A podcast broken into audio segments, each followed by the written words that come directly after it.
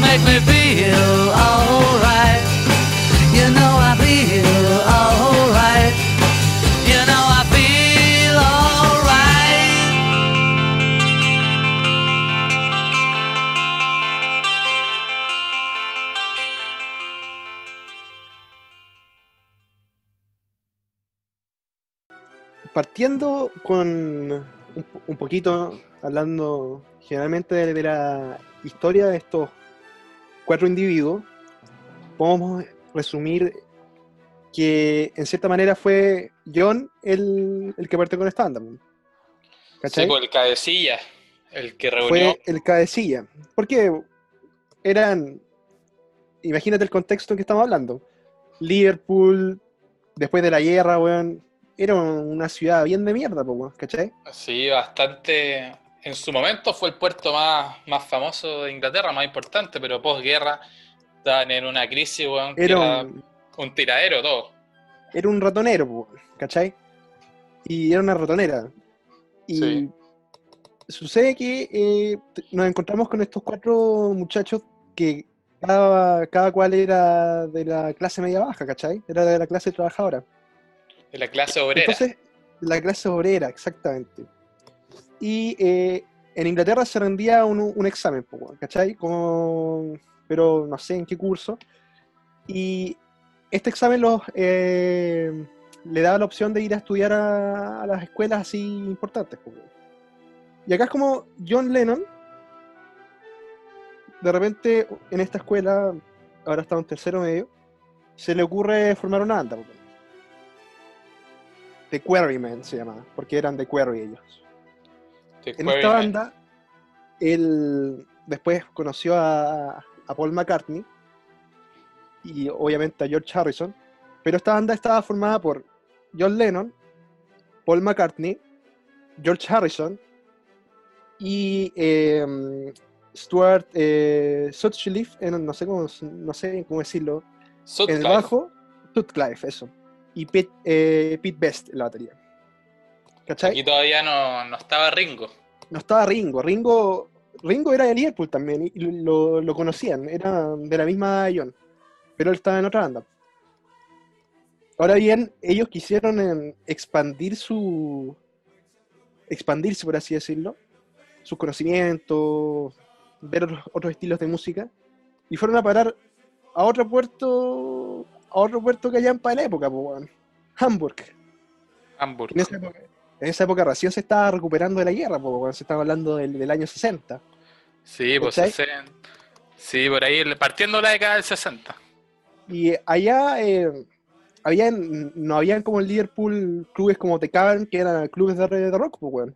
Estos weones básicamente se iban al mejor conocido como el barrio rojo de Hamburg y tocaban allá en, en clubes de, de baja Estofa. de baja estofa, weón, de reputación no, no muy buena. Pero allá había una escena musical igual importante, ¿me entiendes?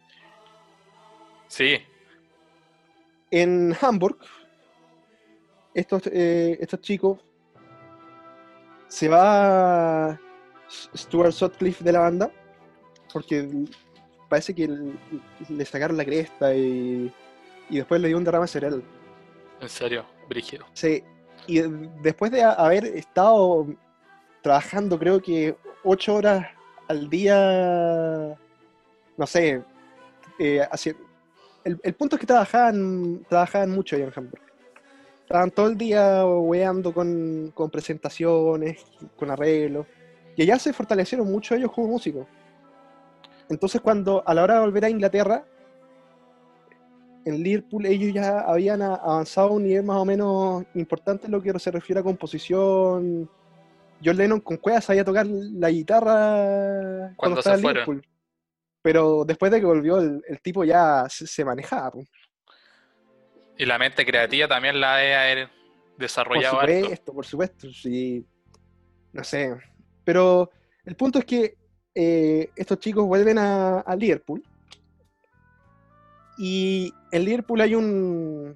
Hay un club. O, o sea, había un club famoso de la época, no sé si está todavía porque no he tenido la oportunidad de ir nunca a Liverpool, que se llama The Cavern. En The Cavern, estos tipos hacían sus presentaciones habitualmente. Eran, o sea, dentro de esa escena eran, eran conocidos, ¿cachai? The Pero- Cavern sigue existiendo, solo que está remodelado y convertido en un sitio turístico para, un, un para todos esos tours de que la gente va a hacer a Liverpool sobre los Beatles. El punto es que, estando en ocu- eh, ocurre un, eh, un punto trascendental en la historia de Beatles. pues, bueno.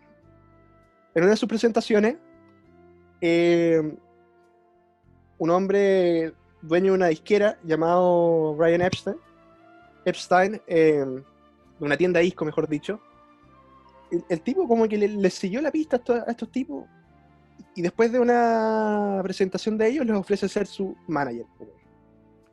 Su representante. su representante, viejo.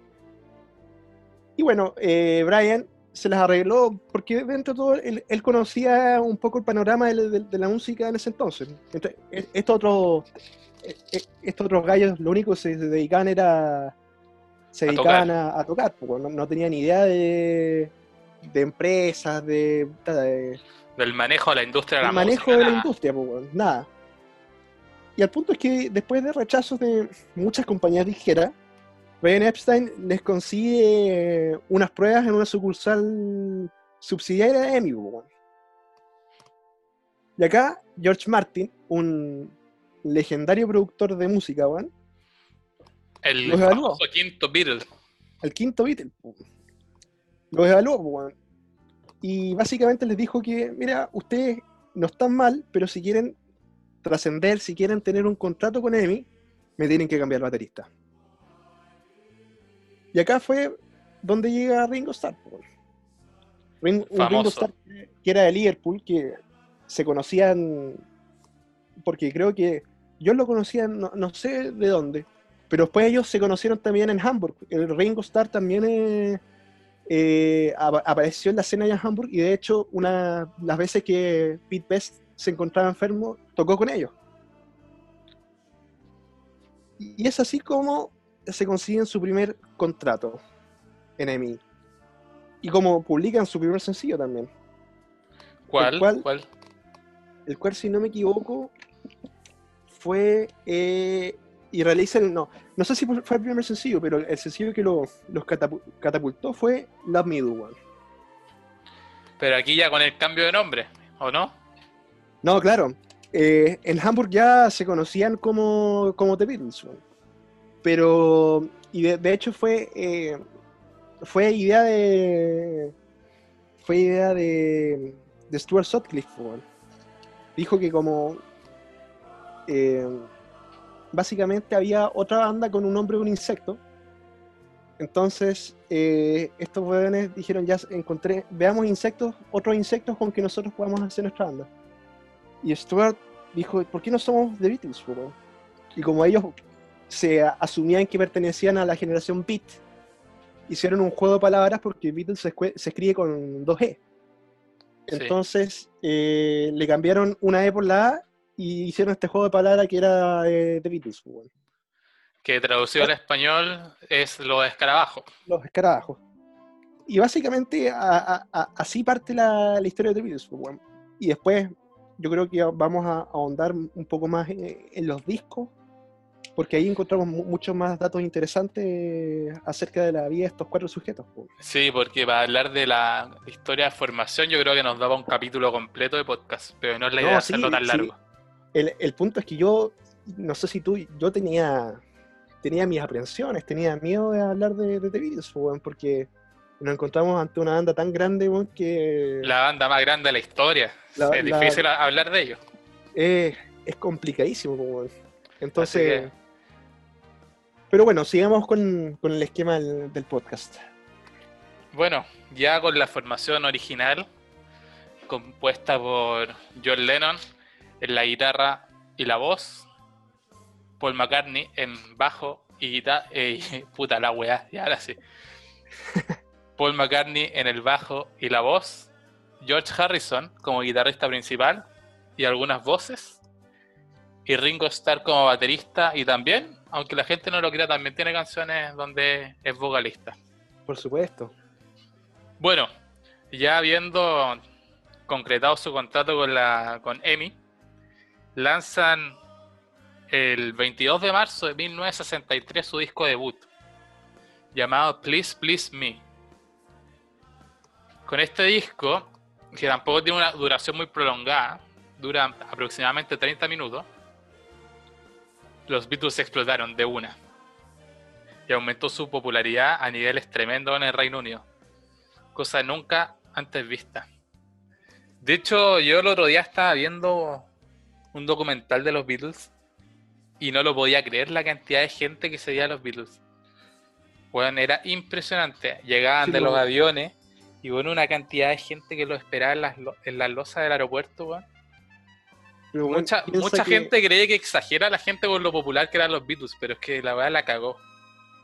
No, es verdad. Y bueno, piensa que estos weones, imagínate que eh, el- en sus inicios lanzaban ca- prácticamente dos álbumes por año, por año pues, weón. Sí, po. Y, ca- y cada semana, entre los lanzamientos, los weones vendían aproximadamente 250.000 copias, weón. Es eh, una cuestión estúpida. Los únicos que bajaban a los Beatles de la lista número uno en las listas eran los mismos Beatles cuando sacaban el segundo álbum. El tercero y segundo, así, así se mantuvieron varios años. Bueno, y, ¿sabéis qué? Igual se puede atribuir eh, el éxito que tuvieron The Beatles y la posteriormente Beatlemania, es que esto eran cuatro gallos sencillos, weón. Yo no sé dó- dónde lo leí, pero básicamente decía que la figura de la estrella, así, el rockstar de, pop, era, e- era una figura casi idolatrada, pues, weón, que era que estaba así lo más arriba, que no cometía errores, que no hacía nada. Y estos cuatro gallos tiran la talla, weón, wean harto. Cambiaron, ellos cambiaron la forma en que se, se veía la estrella Básicamente de- se fue. al musical. básica- básicamente el- la gente joven se empezó a ver muy representada con ellos, y más encima que la música era espectacular. Sí, de hecho yo creo que va para tema aparte, pero, pero mucha gente ha dicho que gracias a los Beatles empezó como esta revolución de la gente joven. Que empezó a marcar tendencia más los jóvenes que la gente adulta, porque normalmente hasta, hasta este año, en los 60, por ahí, toda la jerarquía era muy marcada, entonces lo que hacía el adulto se respetaba para abajo, y era, era muy marcado Claro. como la jerarquía, El joven no tenía voz. ¿no? Y menos en Inglaterra posguerra. Y como que esta aparición de estos cuatro jóvenes veintañeros hizo que empezaran a tomar más y más poder la, la juventud en toda la sociedad. Pero bueno, ese es otro fenómeno que tiene que ver más sociológico, que no creo poder abordar acá. Somos sociólogos nosotros. Nosotros somos gente que habla de música, pero que no sabe nada de música. Así, así es. Bueno, con la publicación de este primer disco, Please Please Me, en el 63, eh, se convirtió obviamente en el número uno en, la- en las listas y catapultó a los Beatles como la banda más joven en conseguirse el número uno con su disco debut. De hecho, este disco que a mí personalmente no me gusta mucho, fue igual catalogado por la revista Rolling Stones como el, en el puesto 39 de los 500 mejores discos de la historia. Bueno, como son tantos discos y tenemos no mucho tiempo para hablar tanto, me gustaría recomendar cuatro canciones de este disco, para que la gente las escuche en su casa. La primera es I Saw Her Standing There, que es la Bueno. canción con la que abre el primer disco de los Beatles. Entonces eso ya lo hace especial. Sí. Luego está Please Please Me, que es la canción que le da el nombre al disco, un temazo, cantado por Lennon y McCartney. Love Me Do, que como dijo Christian fue el primer sencillo de este disco y que ya se hicieron famosos de una. Y Twist and Shout, que yo creo que es una canción característica, característica de los años 60. Sí. Prosigamos con el disco número 2. ¿Qué te parece, Cristian? me parece, me parece. Año 63, un par de meses nomás después de, de De haber grabado el, el, el- el Please, Please, Please Me. Creo que fueron y- cuatro meses. Es que estos buenos trabajaban a un ritmo maratónico, weón. estaban produciendo canciones todos los días. Igual pi- piensa que muchas de las canciones de, de The Beatles que estaban en, lo- en los discos eran, eh, eran covers de otros artistas, como que seguían la, la ¿cómo se llama? la Generalmente un poco lo que hacían los otros artistas, po, ¿cachai? O sea, los, arti- Sí. los artistas de éxito. Sí, y aquí Entonces- al principio, en sus primeros dos discos, también no eran todas canciones compuestas por ellos, onda, escritas por ellos las letras ni nada, sino que igual trabajaban con un equipo externo, No, claro. como se hacía en esa época. Entonces, tenemos With the Beatles, del año 63, el cual sigue la, la misma fórmula que el, que el disco antecedente. pues, bueno. Canciones básicas, pegajosas, letras que se acomodaban solamente a la, a la, a la letra, Eran O sea, comerciales nada más. eran comerciales. Era un pop que vendía mucho y que como se dieron cuenta que el primer disco fue un éxito mundial, dijeron, hagamos otro disco igual. Esta es la gallina de los huevos de oro. Entonces, por eso yo no, no podría eh, decirte algo así como muy anecdótico de este disco. Aparte de que fue el primer disco donde George Harrison eh, apareció como compositor. Sí, como compositor Con, ya sacó sus primeras armas. Claro, creo que acá tengo la, la canción en que fue compositor. Fue Don't Bother Me. Que también la canta. Sí. Entonces, ¿qué canciones recomendaría para terminar un poco con este disco? La de eh, George Harrison, porque yo soy un poco fan de, de Harrison. Roll Over Be- Beethoven, que es un cover de Berry. Y Hold Me Tight, de, de Paul McCartney. Yo agregaría, a mí me gusta mucho All My Loving y It Won't Be Long. Entonces, ¿qué te parece, pelado, si seguimos con el próximo disco? El próximo disco que ya es un poco más conocido Ah, por la un, un discazo, A Hard Day's Night. Tercer álbum de estudio. Este ya es del año 64. 64, po, acá eh, donde explotan los Beatles. Sí, yo diría que aquí la Beatlemania explota fuerte. Pero así, no solo a nivel inglés, sino a nivel mundial. Sí, porque los buenos eran, con los primeros dos álbumes eran, eran conocidos en, en Inglaterra, pero fuera de eso en Estados Unidos no tenían mayor influencia. No. Era un Estados Unidos que venía de la mano de Elvis y todos esos artistas como más facheros que buenos para la música. Y aquí es donde se meten los Beatles de una. Sí. De hecho, este, este disco tiene una película, porque en esa época como que era casi que requisito hacer películas sería un acto, acto- o sea, sería un artista famoso. Pero bueno, este disco fue el primer disco en que solo con, contuvo composiciones originales, fueron todas escritas, en su mayoría por Lennon McCartney. Y y de hecho en este disco como que Lennon toma un poco el, el, sí, protagonismo. que- el protagonismo, eso. Y fue él el que compuso la mayoría de las canciones de este disco. No, no me recuerdo cuántas canciones son, pero solo tres no fueron compuestas por él. Que pienso igual que Lennon, a, a fin de cuentas, yo creo que lo que él pensaba en ese entonces era que la, la banda era suya. ¿cachai? Sí, Y aparte de, de Ringo, John era, era, era mayor que Paul McCartney y, y Harrison, pues.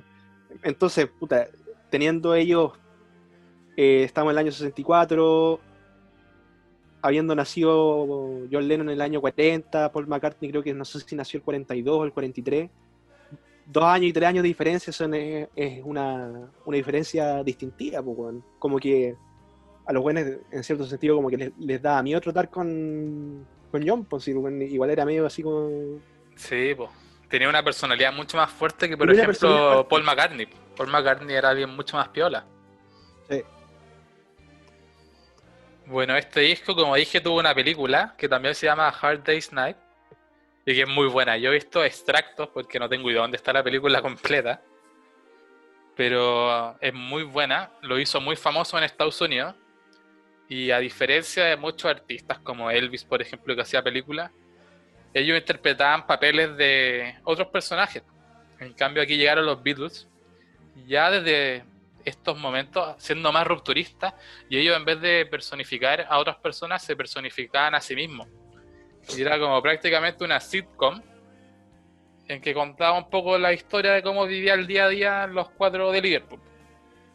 Oye, como, como dato, eh, alrededor de 74 millones de personas vieron en Estados Unidos la película, weón. Que era aproximadamente la mitad de la población en América. Brígido. O sea, era una, era una cantidad eh, estúpida. Sí, no, y aquí, como decíamos delante, está el máximo auge de la Beatlemanía. Acá, weón, cómo los perseguían, cómo les gritaban, weón. Es, es muy chistoso ver un concierto de los Beatles porque se escuchan más los gritos de la gente que las mismas canciones. Absolutamente. Y piensa que acá ellos tuvieron un- una gira importante en Estados Unidos, donde se presentaron en el famoso programa de Ed Sullivan, pues, weón. ¿Mm?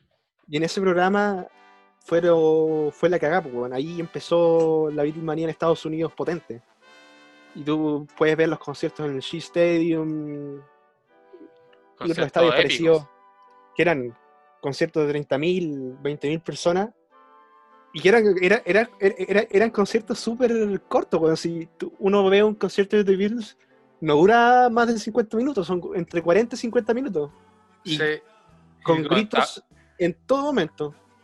Y hay que ver la época que era, por los años 60, los escenarios, no existían las pantallas gigantes LED existen ahora, el escenario era muy piolita, la batería, cada uno con su instrumento y los micrófonos. Sí. No, pero como dato, los Beatles eran tan famosos, pero tan famosos que tuvieron que dejar de hacer conciertos porque porque no, no podían hacerlo, porque ellos no se escuchaban, no escuchaban la música, escuchaban puros gritos. Al final no, lo- no le estaba ayudando en su proceso creativo, ni tampoco lo, lo hacía disfrutar los conciertos. Entonces, un recado para Mick Jagger, que el otro día dijo que, que los Beatles no llenaban estadios porque no podían, pues. Eran tan famosos que no, Cara, no podían hacer conciertos. Si no fuera por The Beatles, Rolling Stones no existiría, viejo. Si no fuera por The Beatles, no existiría, weón, el 50% de las bandas que existen ahora. Sí, la cagó. Y bueno, de este disco que ya. Ya aquí los Beatles de aquí ya no pararon más hasta que no existieron. De- destaco tres canciones. Obviamente, la, la que le da el nombre al disco, A Hard Day's Night. Demon. Incluso Paul McCartney sigue comenzando sus conciertos con esta canción. Eh, y Can't Buy Me Love, un clásico de los Beatles. Sí. Bueno, seguimos en el año 64 y pasamos al cuarto disco de los Beatles.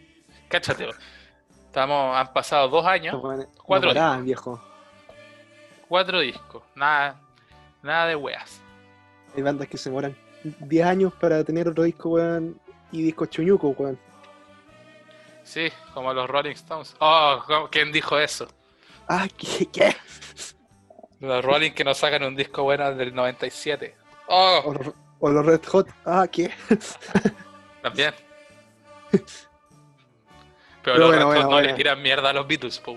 Sí, no, no, no nos desviamos la conversación con, con temas sub, eh, fuera del alcance de los dioses. Sí, igual como antes, último paréntesis. Que ayer hicimos la encuesta de qué banda era mejor, si los Beatles o los Rolling Stones. Y yo creo que nadie se esperaba que salieran tan trasquilados los Rolling Stones en esa encuesta. ¿Cómo, cómo resultó? Creo que terminó 75 a 25. Algo así. Pero una victoria tremenda de los Beatles. Oye, para recordar a, a gente que nos esté escuchando ahora y que no nos siga en nuestras páginas de, de Instagram, Twitter, Facebook, háganlo, por favor. Nos Tiempos ayudan rockeros. bastante a, nos ayudan bastante a difundir nuestro, nuestra voz. En todas las redes sociales está como tiempos rockeros. Exactamente. Así que Así que, denle. la más entretenida es la de Instagram porque la manejo un poco yo. La otra las maneja el Cristian. Son más, más fome. ¿Se edita eso, no? Prosigamos. Cuarto disco, Beatles for Sale. Este álbum marcó un momento decisivo en la evolución de Lennon y McCartney como letrista. Particularmente en John Lennon, que está cada vez más interesado en componer canciones como que lo representaran a él, como de carácter más autobiográfico. Está un poco, ya de a poco dejando de lado el pop comercial que hacían en sus primeros tres discos. Estaban empezando un poco más a innovar entre sus letras, sus canciones. Y también estaban bastante más cansados, weón. Se llevaban dos años trabajando sin parar entre discos, conciertos, giras. Y un cansancio que igual se puede ver un poco en este disco. Que ya dejaron de lado lo que habían hecho en el disco anterior, en donde todas las canciones eran composiciones de ellos. En este disco ya ya empiezan a necesitar un poco más de ayuda, reciclan un par de temas, hacen un par de covers. Pero ese cansancio tampoco lo impidió para seguir jugando con el mismo estilo de vida y grabación que seguían. Pero si piensa que estos weones, básicamente, no sé dónde haber leído esto, pero en Estados Unidos están haciendo un concierto en cada ciudad por día, o algo así. e- e- Era un ritmo estúpido, weón. Y bueno, años 60, viajar de un lado a otro, aunque sea en avión, era mucho más largo que ahora. weón. Claro, pues si iban en avión, en unos aviones medio más, más o menos. Uno que casi se cayó, y con un George Harrison que le tenía pánico a volar, pues, weón. Imagínate lo que era la vida de ese pobre hombre, Sí, volando todos los días, weón. todos los días, weón. Ya, bueno, este disco igual reflejó un poco el cansancio de los Beatles. No es un disco muy bueno, no tiene grandes canciones, por lo menos desde mi punto de vista. Después van a llegar los fans y van a decir que estoy equivocado. Pero destaco una canción que igual me parece que tiene un mensaje subliminal. A pesar de que la letra no lo refleja, hay una canción que se llama Eight Days a Week. Ocho días a la semana. que en verdad la letra se trata de una una canción romántica, como que para querer a alguien necesitáis ocho días a la semana. Pero yo creo que va, igual tiene un poco de, que ver con el tema de el ritmo de vida que están llevando los Beatles. De que los Beatles realmente necesitaban ocho días a la semana. Porque bueno, el ritmo que llevaban era increíble. No paraban nunca. Bueno, igual las canciones de los Beatles dan para numerosas interpretaciones cada una. Y cada una Sí, más bueno. loca.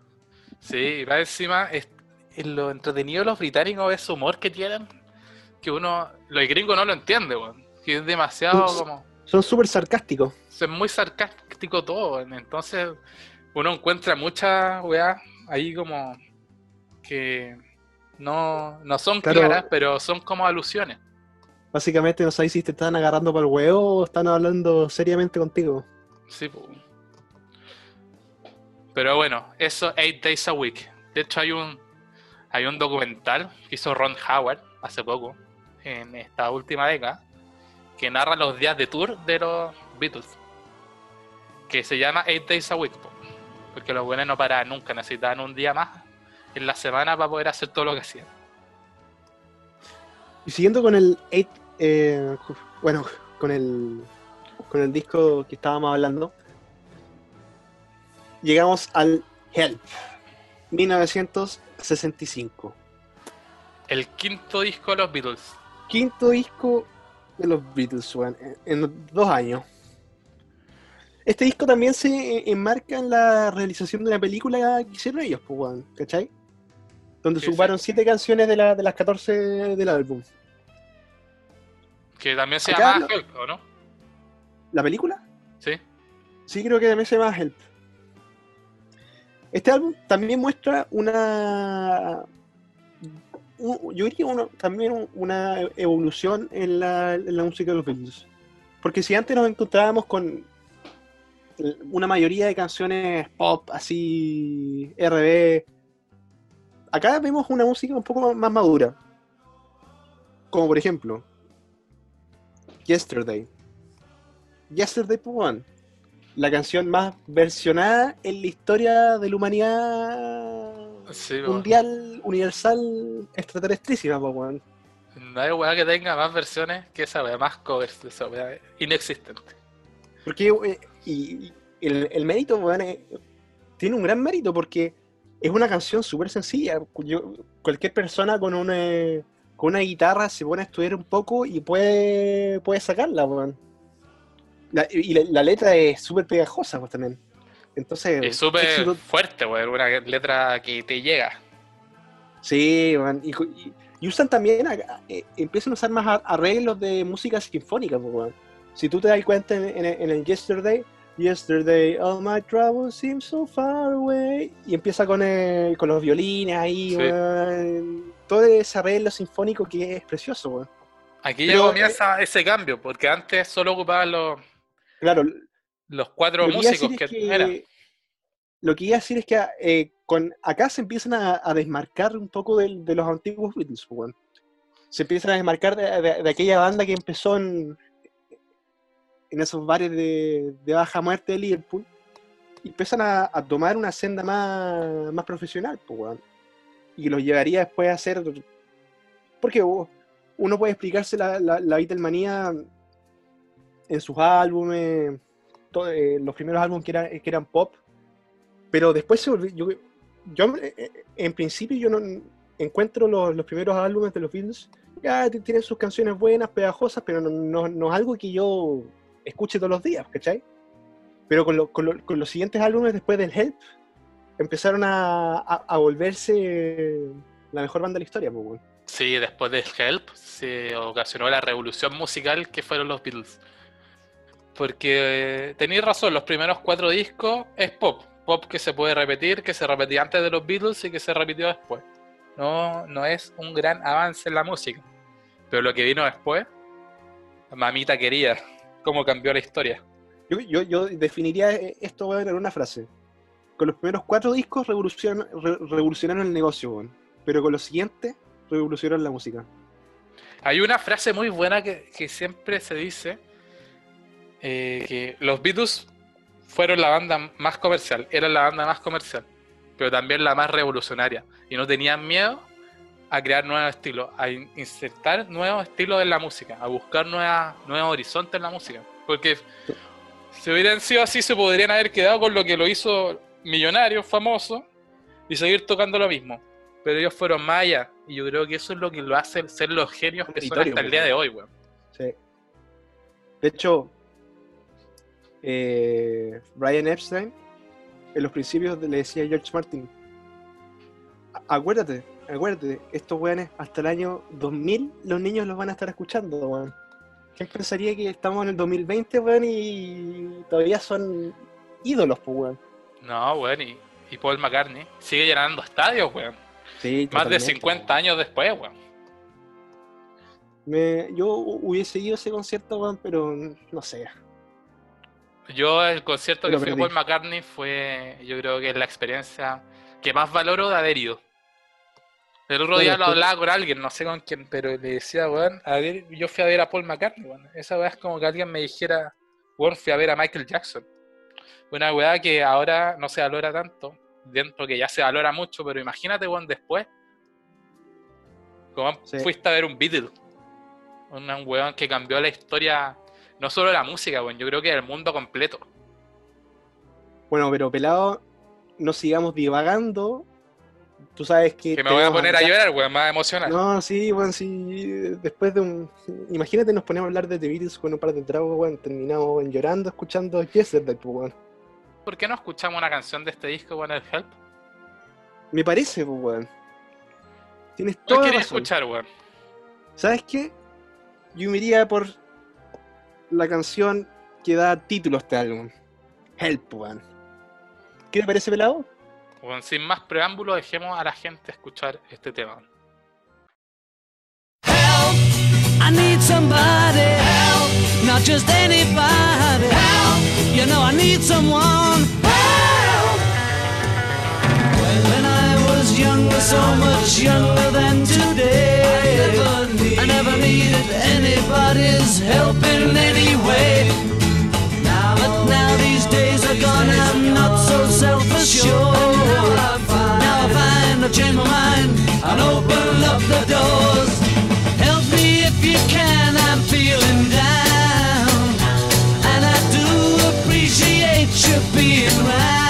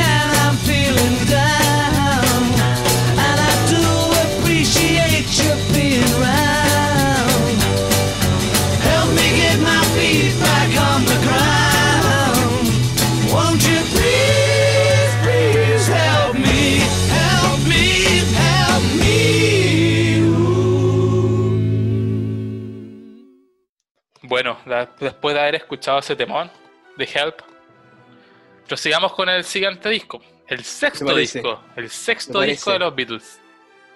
El Robert Soul. Que bueno, lo chistoso, no lo chistoso, sino lo icónico de este disco, es que este disco cambió toda la forma en que. O sea, los Beatles cambiaron toda la forma en cómo se grababan los discos. Hasta esta época, las, grabaciones de los discos era uno iba al estudio, tenías tres horas, tenías un break de almuerzo y después tenías tres horas más para seguir grabando. Y se cerraba el estudio, grabaste bien, grabaste mal, da lo mismo, se sigue el siguiente día. Pero era todo muy esquematizado. Entonces fue en este disco que los Beatles dijeron, no, nosotros queremos tener más libertad para nuestro proceso creativo. No nos queremos limitar por hora. Y ahí fue cuando se empezó a usar más el, como prácticamente ocupar los, los estudios de grabación como segunda casa de los artistas. Pasar días, noches. No Sí. solo escribir, tocando lo que ya tenían escrito, sino buscando tu sonido también en el, en el centro de estudio. No ir con No, una pauta ya listo el que vaya a grabar, sino también ensayar ahí. Y hay que recalcar que este disco pilló a todos sus miembros más maduros, pilló, o sea, los pilló a ellos todos más maduros, ¿cachai? Entonces, ello mostró que se hicieron un avance más allá de los límites tradicionales de la, de la música rock. Sí, y aquí ya se empieza a notar. Y igual este disco es catalogado uno de los mejores discos de los Beatles. Y tiene como anécdota que fue grabado muy poco tiempo, porque ya el este es del año 65, el mismo año 65 lanzaron el Help. Y este disco fue grabado solo en cuatro semanas, porque querían aprovechar el Cuatro mercado semanas. Cuatro semanas Uh, viejo. porque querían aprovechar el mercado navideño. Entonces publicaron el disco el 3 de octubre, o sea, 3 de diciembre del 65. Pero la única diferencia que ha tenido con los otros cinco discos anteriores, y que yo creo que por eso lo lograron, fue que este fue el primer disco en ser grabado durante un periodo sin interrupciones, por gira o por proyectos fílmicos. Como grababan películas estos hueones. Claro. Y bueno, a menudo este disco es citado como uno de los mejores de la música, no solo de los Beatles, sino a nivel mundial. La revista Rolling Stones lo detalla como el tercer mejor disco de la historia, weón. El quinto, el quinto, quinto? mejor disco, sí. Ah, creo que el Revolver era el tercero. Sí, ahí te, te confundiste, sí, pero este es el quinto. Pero bueno, imagínate, piensa, en un top 5 de, de los mejores discos de, De la de- historia, de, weón. la historia tenéis tres que son de The Beatles, weón. Sí. Ah, Bueno, aquí en este disco se empieza a notar mucho más influencia, ya se alejaron del pop casi completamente. Y se empieza a notar la influencia de un gran amigo de los Beatles, que era Bob Dylan. Y se empezó a notar en sus letras que ya no eran tan optimistas ni del mundo feliz. ¿no? Empezaban a más, hecho, más temas más introspectivos, letras que también eran más oscuras. De, de hecho, Bob Dylan tuvo tal influencia sobre los Beatles. En, en principio, porque él, o sea, como dato aparte, él fue el primer weón que los introdujo a la, a la hierba, weón, ¿cachai? Sí, En, en- Nueva York. Y además, él eh, tuvo tal impacto sobre John Lennon que John Lennon empezó a, a ser mucho más, más agrio con sus letras, ¿cachai? Más, más crítico. E incluso después en, en sus próximos discos de- con The Beatles, él empezó a tratar eh, de, en cierta manera, de copiar ese, esa voz nasal que tenía, que tenía Dylan en sus comienzos. pues. Exacto. De hecho, ya empezaron a. que ya habían partido un poco en los discos anteriores, pero aquí ya empezaron a, a agregar más música de, de sesión. Agregar orquestas, más apoyo para sus composiciones musicales. Sí. De hecho, hay una cita que encontré en una crítica que le hicieron a este disco que catalogan a este, a este álbum como el salto al- artístico más importante de la carrera de los Beatles. Y que sí. marcó completamente el alejamiento de la Beatlemanía hacia una introspección, como pasar de los temas de pop adolescente a temas ya más de adulto.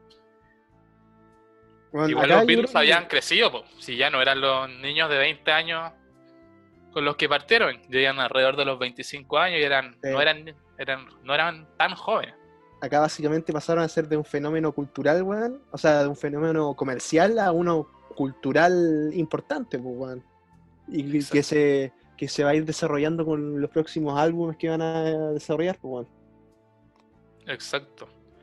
De hecho, como dato curioso de la portada, ya ni siquiera aparece el nombre de los Beatles en la portada del disco. Sale solo Robert Soul y una foto de ellos. Y eh, cl- claramente, pues, ¿qué se va a necesitar que diga de, de- Beatles? pues, weón? Sí. Pero bueno, es que aquí se hace la comparación, porque ya aquí no pusieron el nombre de Beatles, pero después más adelante hay un disco que solamente sale de Beatles. Entonces los weones eran genios hasta para eso. weón. Sí. En el White Album, que no aparece nada, aparece solo The Beatles. Pero bueno, sigamos. ¿Hay, hay algún, alguna canción que recomendarías del, del Robert weón? Uh, una, hay millones. Pero de- dejémosla en una, pues, weón. Uh, In My Life. In Sin My duda. Life, temazo. Me contaron que andabas llorando ahí por esa canción. Sí, muy buena, muy buena. Y no, no, hay otras buenas. Hay una que se llama Norwegian Woods, que yo la conocí porque en el colegio nos hicieron leer un libro que se llamaba así también. Y que el libro está basado en la canción de los Beatles. Muy buena. Así Bueno, que un- también, un, saludo al profe Iván que nos hizo leer ese libro. bueno, y también yo re- recomendaría una clásica de, de Beatles, que es Drive My Car, pues. Claro, con la que parte el disco. Que, que Paul McCartney, weón, la canta en todos sus conciertos. Sí. Así, sigue vigente hasta el día de hoy. Bueno, ¿qué te parece si pasamos al siguiente disco, pelado? A la mejor época de los Beatles, según yo. Aquí ya se pone muy entretenida la cosa. Acá se pone muy, muy entretenido, po. Aquí ya se pone muy LSD todo. Sí, sí. Aquí aparece el quinto Beatles, el LSD. ¿De qué manera podemos contextualizar eh, este disco, pelado? Primero diciendo el nombre, que se llama Revolver. Exactamente, tú mismo lo has dicho. Este disco se enmarca en la época en que los Beatles ya no querían hacer giras, ¿cachai? Tuvieron, en, en primer lugar, tuvieron, tenían el problema de que no se escuchaban sus voces, que, que las fans eran, eran, hor- er- eran horribles, weón, si los acosaban de una manera nunca antes vista, Sí. weón. Sí, pero igual hay que decir que este disco, igual hicieron la gira de este disco. Este fue el último disco antes que decidieran no hacer más conciertos. Exactamente, pues. Pero yo eh, contextualizo todo eh, en el, en el sentido, en, en la esencia de este disco, ¿cachai? Entonces, presentamos, pero no, yo creo que fue el, el Robert Soul donde no, fueron, no hicieron más discos. Eh, gira, No, no, ¿no? fue este, fue este. Hicieron la gira Revolver. Ahí es cuando, ahí es cuando John se manda la mítica frase que lo de que eran más populares que Jesús. El punto es que eh, tenemos el, el álbum Robert Soul, en que los Beatles se atreven a, a, ¿cómo se llama?, a progresar un poco más con su música, pero, y do- donde lo, lo logran ciertamente. Pero fue en, eh, en este álbum, Revolver, donde, eh, ¿cómo se llama? Eh, donde, ¿cómo se lo, lo consagran? ¿Cachai? Entonces, tenemos un álbum ya con músicos maduros, de, un, estilo, un estilo de música consagrado, con diferentes, eh, con di- diferentes, eh, diferentes, ¿cómo se llama? Tipos de música, ¿vos cachai? Eh, entonces, psicodélico, hard rock, weón, es la cagada. Este disco es considerado como la cuna del rock psicodélico. Sí, De hecho, lo hablamos en un podcast pasado de que fue en esta época justo que estaba surgiendo también Pink Floyd exactamente, weón. y que eh, aquí como que se, se encontraron en algún estudio de grabación y este disco sirvió de influencia también para lo que se convertiría después Pink Floyd. si no me equivoco, Pink Floyd se encontró con ellos mientras, no sé si estaban grabando el White Album, weón. o sea, el Sgt. Pepper. O no sé Ah, si bueno. fue el Revolver, no, me acuerdo, pero el punto es que eh, el Revolver es, es el, el punto de partida de el, el estilo que van a tener muchas bandas en el futuro, weón. Genesis, Sí, pues, bandas The Doors, Pink Floyd. Y ¿A qué se debe esto? ¿A qué se debe este cambio tan loco, por así decirlo? A- al amigo de tres letras. El, El- miti El LSD. sexto Beatle, el LSD. Ahora, ¿cómo ocurre que, que los, los Beatles se, se introducen al LSD? Ellos ya tenían experiencia con la droga, o sea, habían, sabían acerca de, de- de la marihuana por gracias a nuestro amigo Bob Dylan. Pero resulta que, y ca- cáchate lo, lo random de la, de la historia, weón. ¿Mm? Eh, se encontraban John y George comiendo con su dentista y a este bueno se le ocurre nada más interesante que para ver como experimento porque sabía que seguramente se iban a re- rechazarlo y les pone LSD en el café, weón. LSD en el café. Y estos weones Nada se van, se van en, en la volada, weón, porque de hecho George Harrison lo, lo- lo dice en una entrevista. Lo dice porque, bueno, dice que generalmente la, la gente ve tan sata- satanizado a esta droga que generalmente ya tienen un mal viaje antes de, de tomarla, pues, weón, ¿cachai? Pero como estos buenos no tenían idea de que estaban consumiendo, el buen dijo que lo, lo pasó la raja, pues, weón. Y así, y, eh, después introdujeron a, introducieron a, a Ringo Starr, que lo tomó un par de veces con ellos, Sí. y a Paul McCartney, que era más, más reticente de tomarla, pero que después lo hizo Después igual. igual la tomó, pero aquí como que en esta época no, pero después sí. Después para crear el Sgt. Pepper y bueno, Yellow Submarine necesitáis unas grandes dosis de esta wea. Como, como iba a decir, y como creo que no sé si dije antes, este álbum es citado como el tercer mejor de la historia de la, de la música, po, según la revista The Rolling Stones. Con éxitos, weón, por ejemplo, como Taxman, Eleanor Rigby, Yellow Submarine, Paperback Writer, Paperback eh, Writer, weón. Tiene un- mucho, mu- mu- mucho éxito, weón. El otro día estaba pensando, porque a mí, cuando yo iba en el colegio como en cuarto básico, me hicieron hacer una presentación tocando, cantando Eleanor Rigby. Y bueno, es una canción bastante oscura. No sé por qué lo hicieron, weón. Éramos niños. Pero gracias a esa, a esa la, la conocí. Bueno, y con este disco, aquí ya los Beatles igual empiezan a, a ponerse más conflictivos con el tema de su popularidad porque se empiezan a hacer como líderes del movimiento de la contracultura. Una, sí, contracul- totalmente. Una, una contracultura a lo establecido de, en Estados Unidos o en, o en Inglaterra posguerra, que era todo muy conservador, muy, muy derechito, y aquí ya empiezan a, a saltar un poco más empoderada la juventud, po, y con todo este tema de que después se transformaría en la época hippie, con el tema de las que drogas, el LSD. Yo dejaría eh,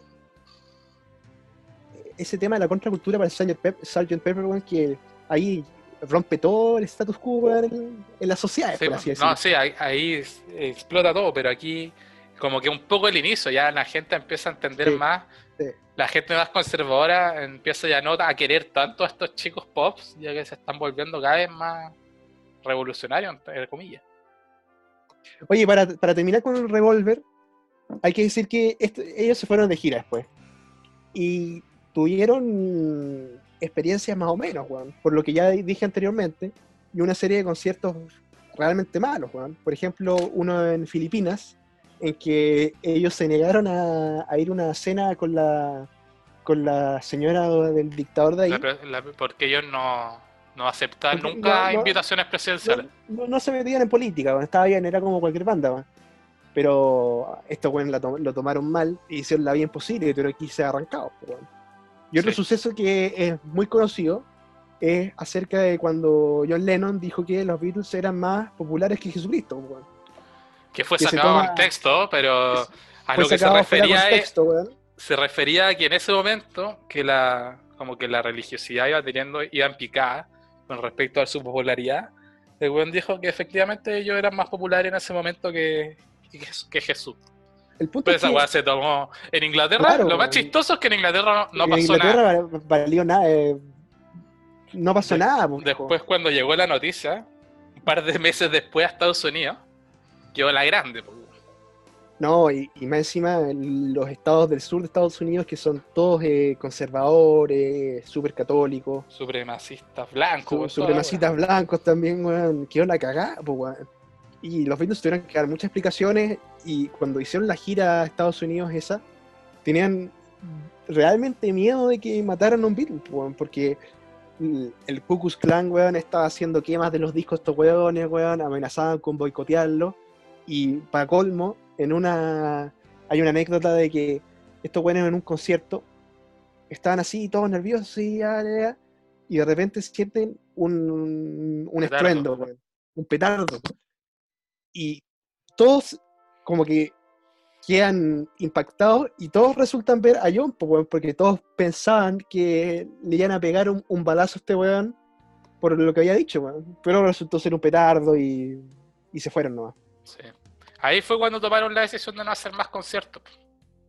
Y fue en parte porque decían, mira, estamos haciendo un avance importante con nuestra música, podemos seguir así o podemos seguir en la senda de los conciertos en que nos vamos a, nos vamos a, a desgastar, pues, weón, ¿cachai? Y no les si gustaban tampoco, por el tema que dijimos. No los disfrutaban, no, no lograban escucharse, weón, más que nada. Yo creo que el único que disfrutaba haciendo conciertos era Ringo Starr, weón, y Paul McCartney, weón, porque los dos son como más, les gusta así como más el, El huevo, ahora sí, sí. Los otros, los otros dos son como más, más re- retraídos. Sí. Bueno, ¿qué Bueno, te de, este disco, quiero antes tirar la última anécdota de que la canción Tomorrow Never Knows, que es la última canción del disco, es la primera canción que escribieron ya con esta onda psicodélica. Y fue aquí cuando, en la época en que yo empecé a conocer el LSD. De hecho, la canción parte con una frase, no me acuerdo la frase exacta, pero es como, déjate llevar y abre tu mente. Y bueno, una canción tripía a cagar. Muy buena, recomendada. Bueno, ahora sigamos con un, un- un suceso, pues. ¿Será para, para ti este el mejor disco de los Beatles? ¿El que viene ahora? Mm, No sé, no sé. Esta es mi canción favorita, pero no. Yo Ya, No bueno, no, tengo- nos adelantemos, no nos adelantemos. opiniones encontradas, weón. Bueno, ya dejando de lado el Revolver de 1966, pasemos al clásico y épico octavo disco de la banda, el Sgt. Pepper's Lonely Hearts Club Band del año 1967. Sí. Este disco es un suceso, bueno, en la historia de la humanidad. Es considerado hasta el día de hoy la me- una de las mejores obras de los Beatles y uno de los discos más influyentes de todos los tiempos, ya que incluye música india, música psicodélica, música hall y muchas influencias sinfónicas. Sí. Bueno, pero antes de hablar de este disco, ya, pero antes voy a tirar un par de datos. Este disco es uno de los más vendidos de la historia. Hasta el momento vendió más de 32 millones de discos. Y según la revista Rolling Stones, está en el número uno de los 500 discos más mejores de todos los tiempos. Número uno, pues, weón. Como decíamos tú, ahí están los tres del top 5 que tienen los Beatles. Sí. Y los tres son seguidos, weón. Brigio. Esto, el- lo que tocaban e- eran como la, la gallina de los huevos de oro, weón. Sí. Bueno, contextualicemos un poco la creación de este disco, porque es una historia increíble. Como decía. Cristian antes, está toda esta polémica de lo de Filipinas, de que John había dicho que los Beatles eran más populares que Jesús. Entonces el odio hacia los Beatles había ido creciendo, creciendo mucho, a niveles que igual ellos no, no estaban acostumbrados, pues ellos eran amados por todo el mundo hasta esa época. Y más encima le sumaron es que ya no van a hacer más conciertos. De que ya era suficiente de la gira y todo. Entonces, ahí es cuando, cuando vienen de vuelta a Inglaterra, después de esta gira estadounidense, a Paul se le ocurre. Se le ocurre la idea de crear un, un tipo de banda ficticia que sustituyera a los Beatles.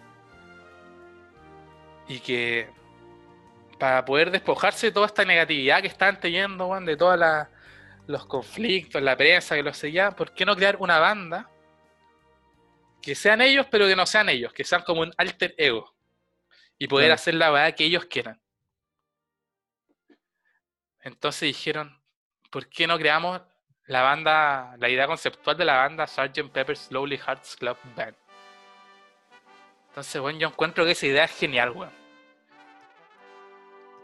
Más encima, weón, eh, es muy chistoso el nombre porque el nombre es larguísimo. El nombre de la banda. Y esa weá es un hueveo que hacen ellos porque eh, había una tendencia estadounidense por esa época de ponerle unos nombres muy largos a las bandas. Entonces ellos para agarrar para el huevo dijeron, hagamos un nombre eterno para el nombre de nuestra banda ficticia.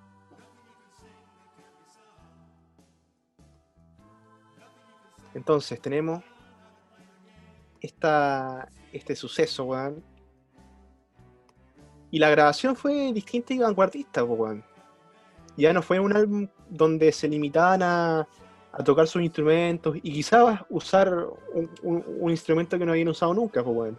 Acá ellos lo que en verdad estaban haciendo era experimentar con los con lo que tenían a mano, po, viejo.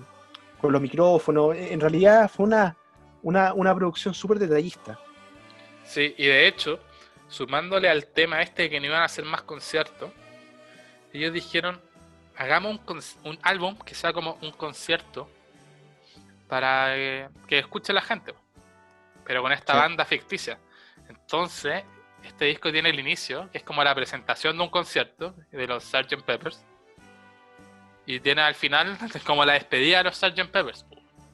Entonces, es como el inicio, es como el primer álbum conceptual que después weón, llegaría a, influenciar álbumes como muchos de los de Pink Floyd, por ejemplo. Sí, los primeros, totalmente. Bueno, y, el, concepto de, de una banda así externa, o sea, a mí que me gusta Pink Floyd, lo toma Roger en The Wall, pues. En la producción de The Wall, en, el vivo, él, él comienza, ellos comienzan el concierto con, un, eh, con una banda aparte que se viste igual que ellos, pues, ¿cachai? Pero que no son ellos. y que se muestra el público. Y yo creo que esa, esa idea la, la tomó de, de The Beatles, pues, weón. Y, y para, esto no termina acá. Aún ni siquiera hemos hablado del disco. Estamos hablando de la genialidad, weón, con la que pensaban estos cuatro weones. Y la portada es un tema aparte, weón. Porque la portada Ah, sí, del te- ha tenido disco, muchas interpretaciones. pues. la portada del disco se muestra en un primer plano la, la tumba que dice The Beatles, que simboliza, weón, que los Beatles han muerto. Y frente a ellos están estos weones del Sgt. Pepper's Band, que son ellos mismos, pero con bigote y con esos trajes de colores. Y también al lado de ellos hay unas figuras de cera que, que representan como los Beatles antiguos, los Beatles de la Beatlemanía, con el corte, con el flequillo y todo. Claro. Y eso es como un hueveo porque como dejaron de hacer conciertos, a John una vez le preguntaron en la prensa por esto y dijo que pongan unos muñecos de cera, que va a ser lo mismo. Entonces ahí agarran por el hueveo en la portada del disco y además hay en una parte del disco una muñeca que tiene un, un chaleco, un suéter que dice Welcome to the Rolling Stones. y bueno, es como simboliza como el fallecimiento de los Beatles y que en su lugar va a estar esta banda, los Sgt. Sí. Peppers. Y bueno, increíble la idea detrás del disco, weón. yo no encuentro fabuloso. Bueno, más allá de eso, eh, adentrémonos un poco más en el disco en sí, pues bueno. ¿Qué te parece? Este disco tiene hartas canciones, Sí, bastante. hartas canciones que unas clásicas como Losing the Sky with Diamonds, A Day in the Life, weón. A Day in the Life, que yo creo que representa muy bien este disco, muy, muy psicodélica esa canción. Sí. Y tiene muchas interpretaciones porque al final de esa canción hay como un, par de segundos que no hay nada. Sí. Y bueno, al final se escuchan unos ruidos, weón, una weá muy extraña. Bastantes interpretaciones tiene este disco. Y, Bueno, Y hay una parte en que en, esta banda supuestamente hay un líder, un líder ficticio, que se llama Billy Shears, que es interpretado por Ringo Starr. Entonces cuando, cuando termina como la intro, que es la primera canción, que es la apertura del concierto, suenan voces coreando el nombre de Billy Shears, que es el líder de, del Sgt. Pepper's Lonely Hearts Club Band. Entonces, bueno, yo este disco, yo creo que no, no podemos hablar más porque nos vamos a quedar cortos. Podríamos hablar, weón, horas y horas de este disco. Yo creo que lo, lo- lo último que agregaría a este disco, weón, fue el hecho de que como que catalizó la, la figura de los hippies, weón. Sí, pues influenció mucho. Aquí es donde decía estuvo, que aquí ya se catapultaron como líderes de la contracultura. Sí. Porque, weón, piensa esta imagen de los estos cuatro buenos con bigote, weón. eh, hablando de All You Need Is Love, weón. Los weones estaban en el Flower Movement, pues, weón. Y Sí, pues, más, eso- más encima fue justo en la época de, de la guerra de Vietnam, po. Entonces Totalmente, estaba weón. esta cultura gringa, weón, militarizada a cagar. Y estaba esta contracultura, weón, de, weón, live in peace. Weón, lo único que importa es el amor. ¿No? Y eh, haciendo un punto sobre eso, weón, es súper interesante eso lo que tú me dices de la guerra de Vietnam y, y todo eso, en el sentido de que ellos se presentan en la portada del álbum y en la mayoría de los videos que hacen con unos uniformes militares, pues, weón. Sí, Y entonces se dice que el coloreado intenso eh, hace una parodia de los uniformes militares y se podría visualizar como una crítica a la autoridad y al sistema, pues, weón. Sí, totalmente. Totalmente, una crítica. Ellos eran, tenían su opinión muy bien formada. A ellos los periodistas les preguntaban de política, de la guerra, y ellos respondían, no le hacían aquí a las cosas. Sobre todo John Lennon. Que bueno, que después finalmente se convertiría en un activista, weón, político totalmente. Claro, pues. Bueno, dejando hablar del- de este temazo que yo creo que, creo que podríamos hacer un, un podcast entero del Sgt. Pepper, weón. ¿Por qué no nos hablas del próximo disco, Benjamín?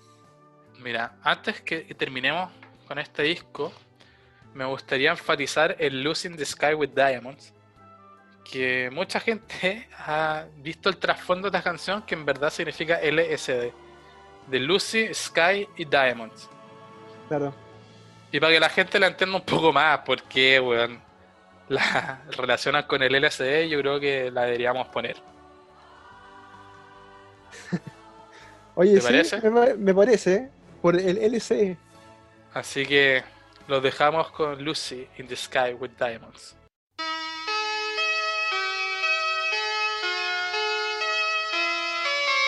Picture yourself in a boat on a river with tangerine trees and marmalade skies. Somebody calls you, you answer quite slowly. A girl with kaleidoscope eyes.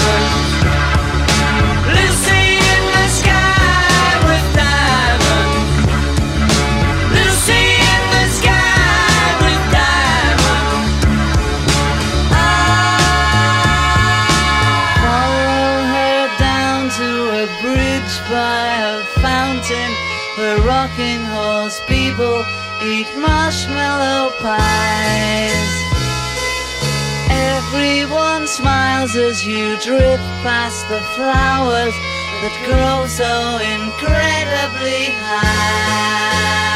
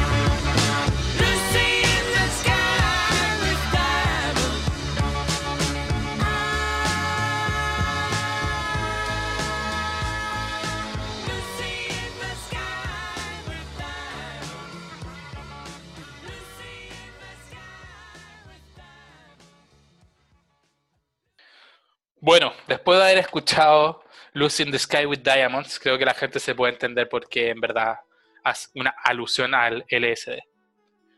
Bueno, como noveno álbum de estudio, tenemos en el 67 también el Magical Mystery Tour, que es un álbum que sigue esa línea de lo más de lo psicodélico, que tiene grandes canciones como Penny Lane, All You Need Is Love, Strawberry Fields Forever, que es una, yo creo una de las mejores canciones que tienen los Beatles, escrita por Lennon, que tiene una historia detrás de, de un orfanato que se llama Strawberry. Y, y bueno, la, una muy buena que es I Am the Walrus, Yo Soy la Morsa, que creo que la mejor versión de esa canción es la que hace la que hace Liam Gallagher cuando canta en Oasis.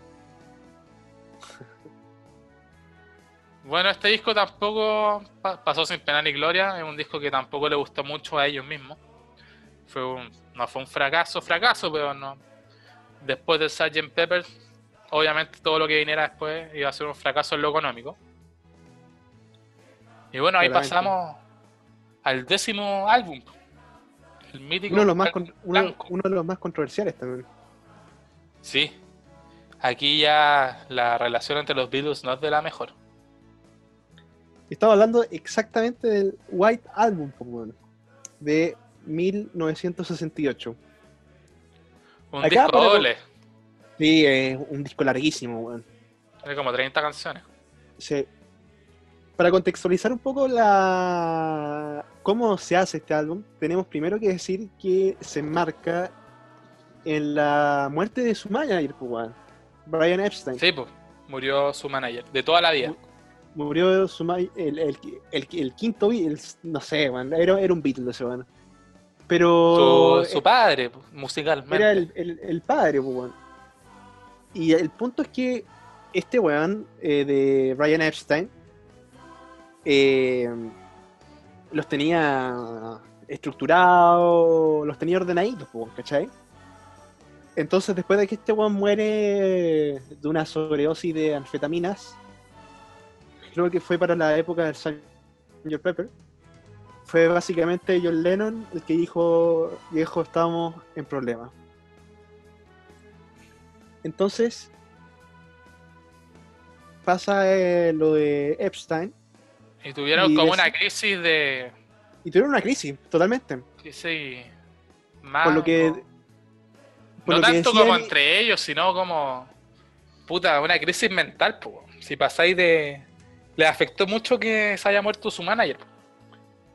Y ahí tuvieron Era- que ir a eh, hacerlo el tema de la meditación a India. Era muy cercano a ellos, ¿cachai? Sí. Pero bueno, como tú bien decías, ellos eh, decían ir a, a la India. Influenciado por la decisión de George Harrison. George Harrison, que estaba muy, era muy cercano a, la- a esta cultura oriental. Sí, y se van, tengo acá el nombre que es muy, es, es un poco complicado de, de decir. Eh, eh, se van donde tres meses, en principio, al Maharishi Mahesh Yogi. Espero que mi pronunciación haya estado buena. Hubiera sido más fácil decir a la India. Eh, sí, no, pero yo me las doy de, de culto, pues, weón. Eh, y el punto es que se van a hacer meditación ahí. en un principio tres meses. Y este resulta ser, y si bien ellos se querían eh, como desmarcar del mundo que estaban viviendo y eh, entrar en un proceso más espiritual, por así decirlo, acá fue un, un periodo muy fructífero para ellos en, en lo que respecta a la composición y, y escritura de canciones, ¿cachai? Sí, sin duda. La mayoría de las Pero- canciones de este disco fueron compuestas en ese periodo que Sí. estuvieron en la India. Totalmente. Entonces,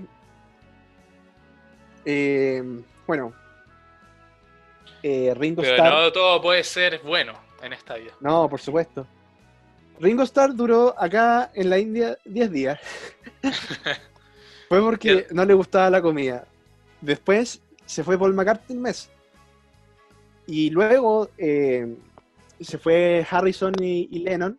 Y, y fue debido a, a que habían a- algunas imputaciones a unas conductas medias raras del Maharishi con las chicas que seguían a, a The Beatles, pues. Básicamente el viejo se las comía, weón.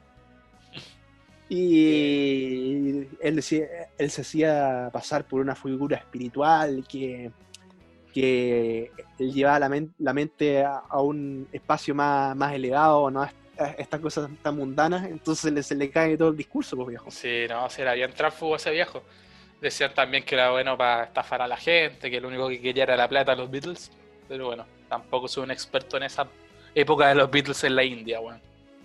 Y después de esto se vuelven a Inglaterra, pues, weón.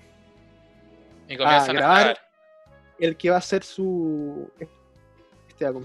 La grabación fue de partida muy difícil.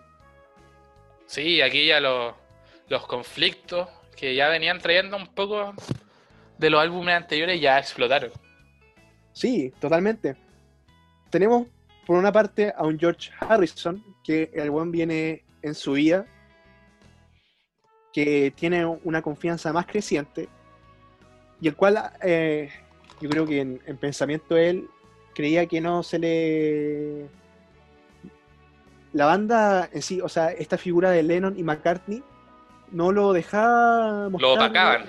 el, el- el potencial de su, de su inteligencia, de su intelecto, ¿cachai? Sí. Entonces teníamos por esa parte.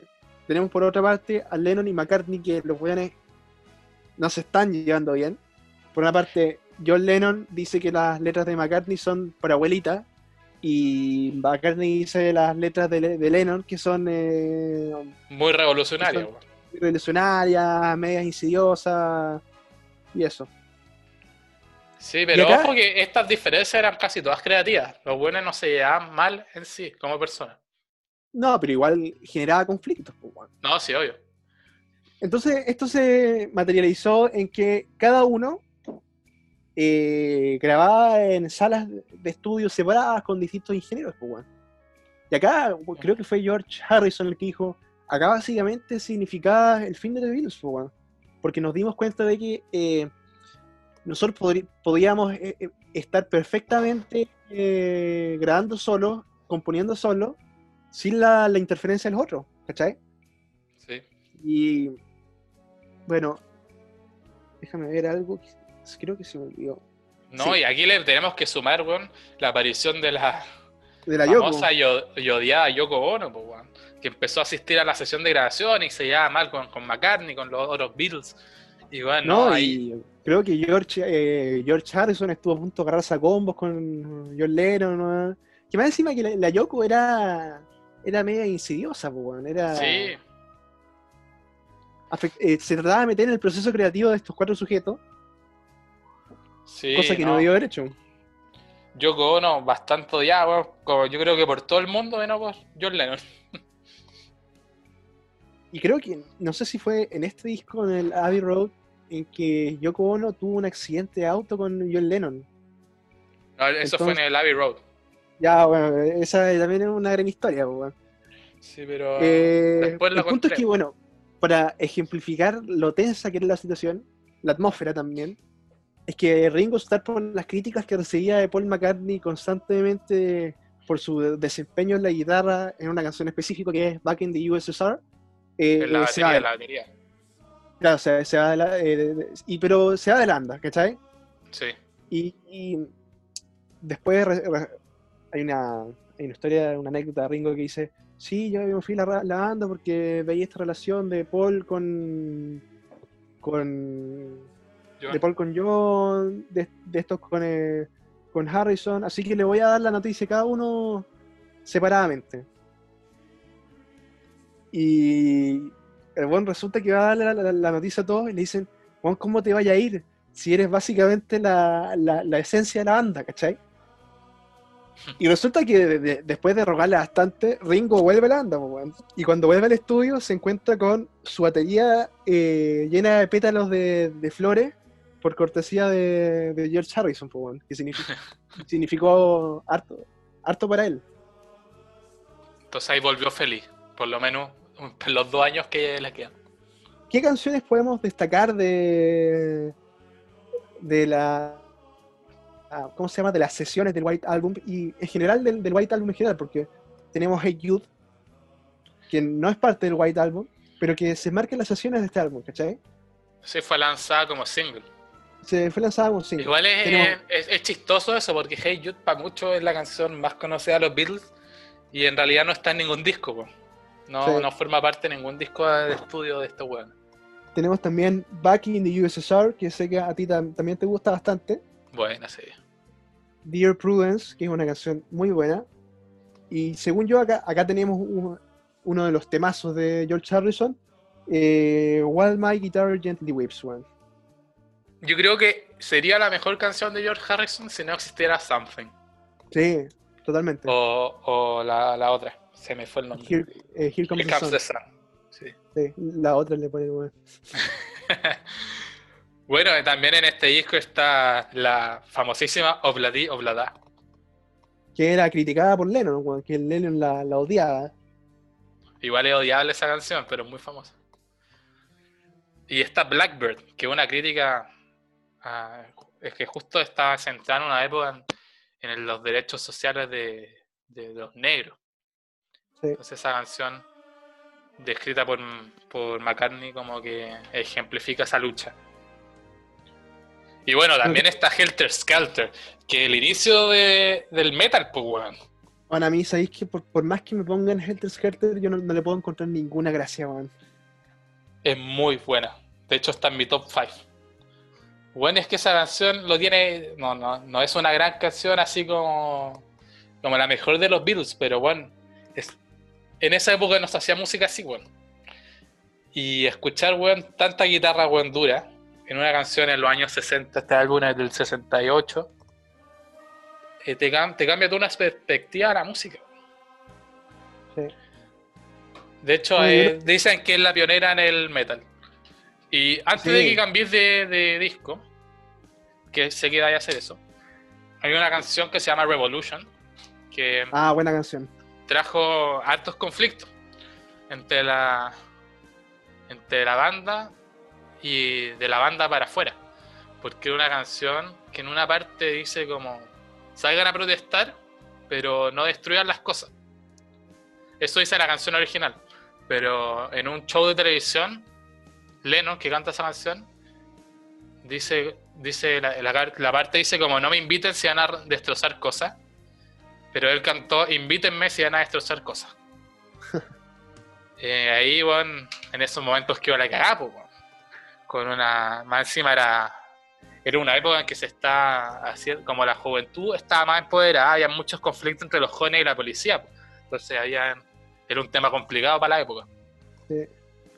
Y está Revolution 9, que es una canción que no, nadie canta, son, es la canción más larga que, no, que en todos los discos de los Beatles, dura 8 minutos, y que es como un apocalipsis. Eh, para que lo escuche la gente, una canción demasiado extraña que re- representa como un apocalipsis. Bueno, sin más preámbulos, vámonos al, al White Album, pues. O sea, al, al Abbey Road. ¿Qué te parece? el Abbey Road, el on- undécimo disco de estudio del año 69. Bueno, las grabaciones de este disco comenzaron en abril del 69. Y aunque muchos no lo sepan, este fue el último disco grabado por la banda.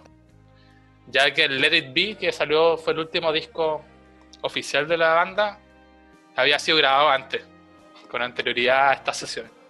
Las Solo que fue de- lanzado en el año 70. De hecho, Paul McCartney dice que las sesiones del White Album fueron tan difíciles en la de Get Back igual que él les propuso a los, a, su- a los otros miembros de la banda, ya, oye, ¿sabéis qué? ¿Por qué no hacemos un álbum así tranquilo, Como como, antes. grupo? Como antes, pues, weón. Y bueno, yo creo que este disco, a pesar de que ya están en su última etapa, ya no se llevan muy bien, yo creo que este disco es espectacular desde el punto de vista musical. Yo creo que el disco más completo musicalmente de los Beatles. El medley es muy bueno, weón. Sí. Bueno, este disco tiene hartas cosas memorables. Está la portada, que yo creo que es una de las portadas más famosas de la música, que es la, la de los Beatles cruzando el paso peatonal en la calle Abbey Road. Totalmente, pues, weón. Después del Dark Side, por supuesto. Sí, y bueno, sí, después del Blood Sugar Sex Magic. ¿Qué? Ya bueno, y Ándate, dejando de lado la- las cosas personales.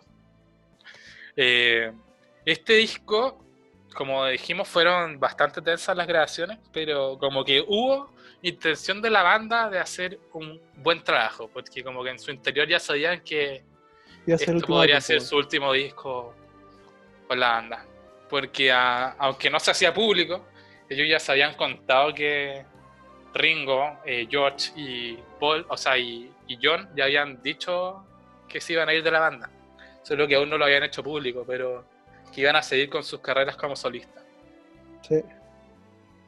Bueno, este es un disco que es considerado uno de los mejores de su carrera.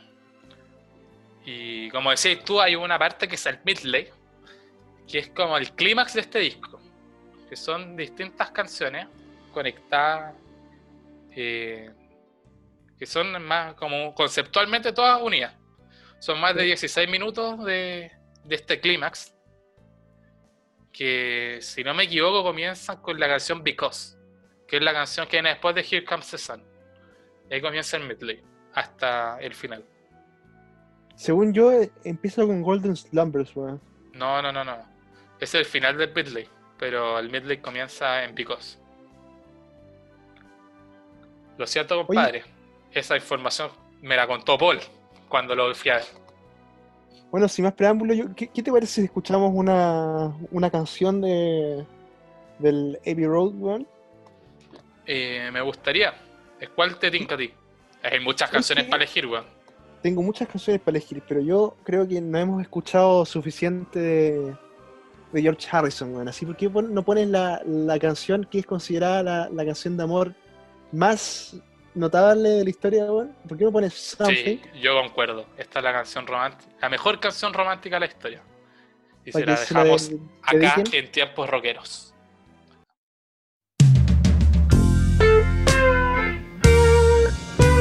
Something in the way she moves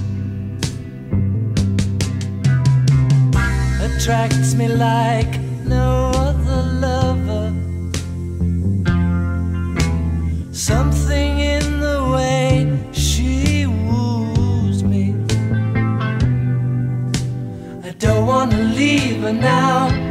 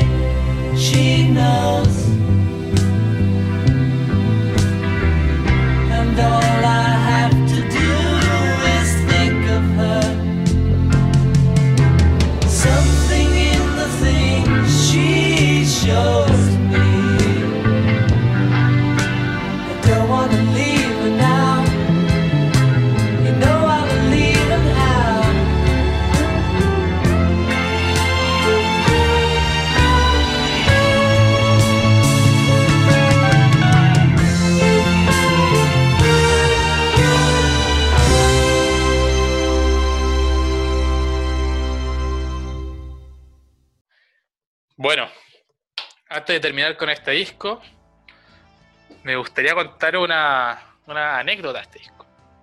En el disco hay una canción que se llama Her Majesty. Que esta canción era originalmente planificada para que estuviera dentro del medley, entre la canción Mir, Mean Mr. Mustard y Polythene Pam. Pero a McCartney no le gustó cómo sonaba en el medley la canción. Entonces se dijo, ponla al final, ponla después de The End. Pero no la pongáis en el, en el di- o sea, no la pongáis que escrita atrás en el disco ni nada. Que sea una sorpresa. Y entonces puso la canción al final del disco. Después de 20 segundos de silencio, y sonó la canción, que dura aproximadamente como 20 segundos, una tontera. Pero se, se tiene considerado como que es la primera pista oculta o hidden track en la historia de los discos. Bueno, pasemos al último, el Let It Be. Pero no tan último en realidad.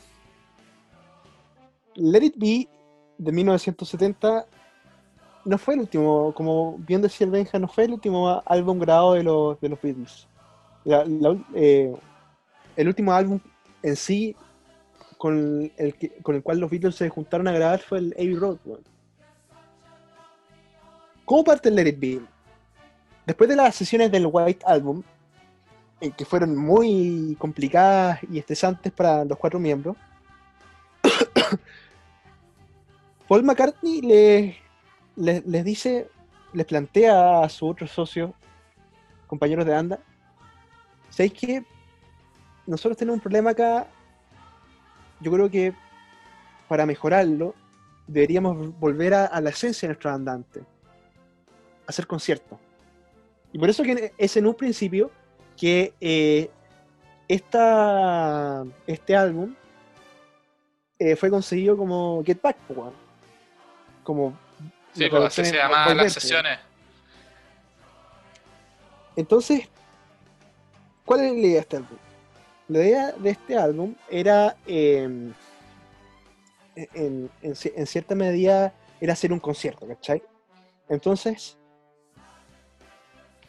la- las sesiones fueron igual de complicadas que, que en el White Album. De hecho, George Harrison se va durante un periodo. Según cuentan, John eh, dice después de esto que irónicamente lo iban a reemplazar por, eh, por Eric Clapton, que hubiese sido un hecho. Bueno, el, punto es que fue eh, George Harrison vuelve, obviamente, y ellos se deciden, habiendo terminado el álbum, no, no fue un álbum mu- mu- muy, difícil de hacer en, en- en el sentido, en el sentido, ¿cómo se llama? Técnico. Técnico. Y fue básicamente porque Paul McCartney les había dicho, hagamos algo sencillo para hacer el concierto. Y fue un álbum fácil de hacer. Ahora queda pendiente el tema del concierto. Habían dicho, vamos a hacer eh, el, el concierto a un hospital de niños enfermos. Vayamos a hacerlo a eh, frente a las pirámides con unos, unos beduinos ahí. Pero básicamente dijeron, ¿sabéis qué? No estamos, estamos huean- hueando mucho con esto. Hagámoslo acá mismo. Y deciden hacerlo en la azotea del Apple Corp, weón, que era eh, el estudio de la empresa de los Beatles, weón, cuando terminaba el álbum. Y ahí se presentaron, pues, Y ese fue el último concierto el- de los Beatles de la historia. fue la, la última presentación en directo de los Beatles, el famosísimo concierto de la azotea. Pero este disco significó, significaba ya la, la desaparición de Beatles, weón. Y fue con este disco con, con el que terminaron. Claro. Eh, tampoco un disco muy bueno. Es un disco, como decís tú, reciclado de sesiones anteriores. Sí, Pero hay una canción muy buena que es Let It Be. sí, totalmente. Que después le da el nombre al disco. Que antes se iba a llamar Get Back. Posteriormente se llamó Let It Be. Bueno, como nuestros oyentes habrán visto en, en todo, o sea, habrán escuchado a lo largo de todo el podcast, los Beatles tienen un- unas implicancias que son enormes. No podemos eh, poner todo en un solo podcast, que tratamos que durara una hora, veo que no, no es el caso, Pero tratamos Pero, de eh, comprimir lo más que pudimos. lo tratamos de comprimir. Así que, ¿qué te parece, pelado, si para terminar damos nuestro top 5? ¿Por qué no empiezas tú? Démosle, yo te doy mi top 5. Antes quiero decir que como es de conocimiento público todo, los Beatles después de separarse siguieron una carrera como solista, los cuatro por su parte, hasta que lamentablemente en 1980 John Lennon fue asesinado en Nueva York y el año 2001 murió de cáncer George Harrison. Así que actualmente los únicos dos Beatles vivos son Ringo Starr y Paul McCartney, que sigue siendo el artista más rentable del mundo. Sí. Pero bueno. pues. Vamos con mi top 5 de esta semana de los Beatles. En el número 5 dejo esta triada de canciones, que se son tres canciones distintas, pero que en realidad hacen una, que es Golden Slumbers, Carry That Way y The End, del medley de Abbey Road. Temazo, increíble, recomiendo escuchar. Como número 4 tengo la canción romántica más bonita de la historia, que es Something, con un solo de George Harrison, que yo creo que es uno de los mejores solos de la historia, ¿no? Sí, y que lo clavó de una. En número 3 tengo Strawberry Fields Forever, canción cantada por Lennon, muy buena, Timón. muy psicodélica. En número 2 tengo la favorita de Christian, Helter Skelter,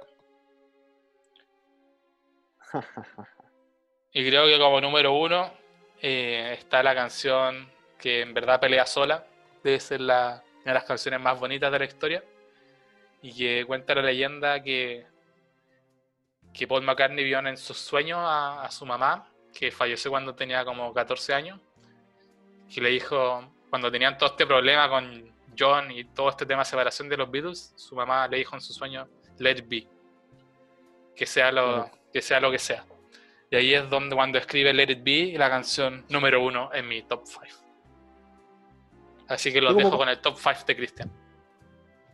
Mi top 5 consiste en el número 5, Hard Day's Night, weón, que encuentro que es temazo, con el riff de guitarra más conocido en todo el mundo. Mm, Después, sí. número 4, tengo un clásico de Revolver y de Harrison.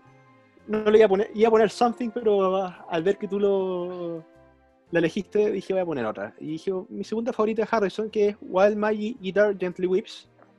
Temón. En tercera, en tercera pongo otra de Harrison, que es Here Comes the Sun.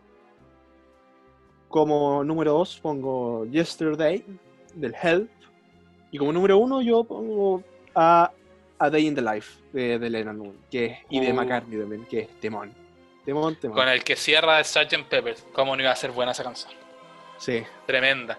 Que cantan los dos más encima. como- esa canción como que parte cantando Lennon, después se da como en una volada mística y termina una escena con McCartney y después se otra volada mística y vuelve a Lennon.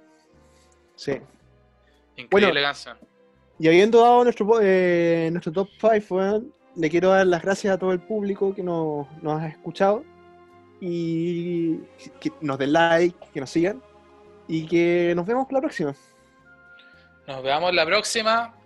Los dejamos con esta canción de mi número uno del top 5. Nos despedimos. Muchas gracias, Cristian, por estar esta semana. Muchas gracias, a ti, Benjamín. Siempre un gusto. Y, y los dejamos para que disfruten Let It Be. Chau. Chao.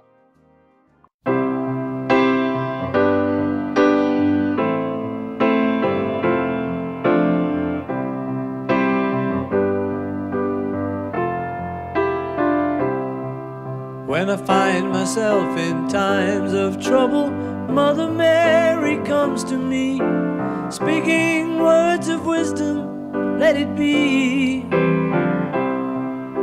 And in my hour of darkness, she is standing right in front of me, speaking words of wisdom, let it be.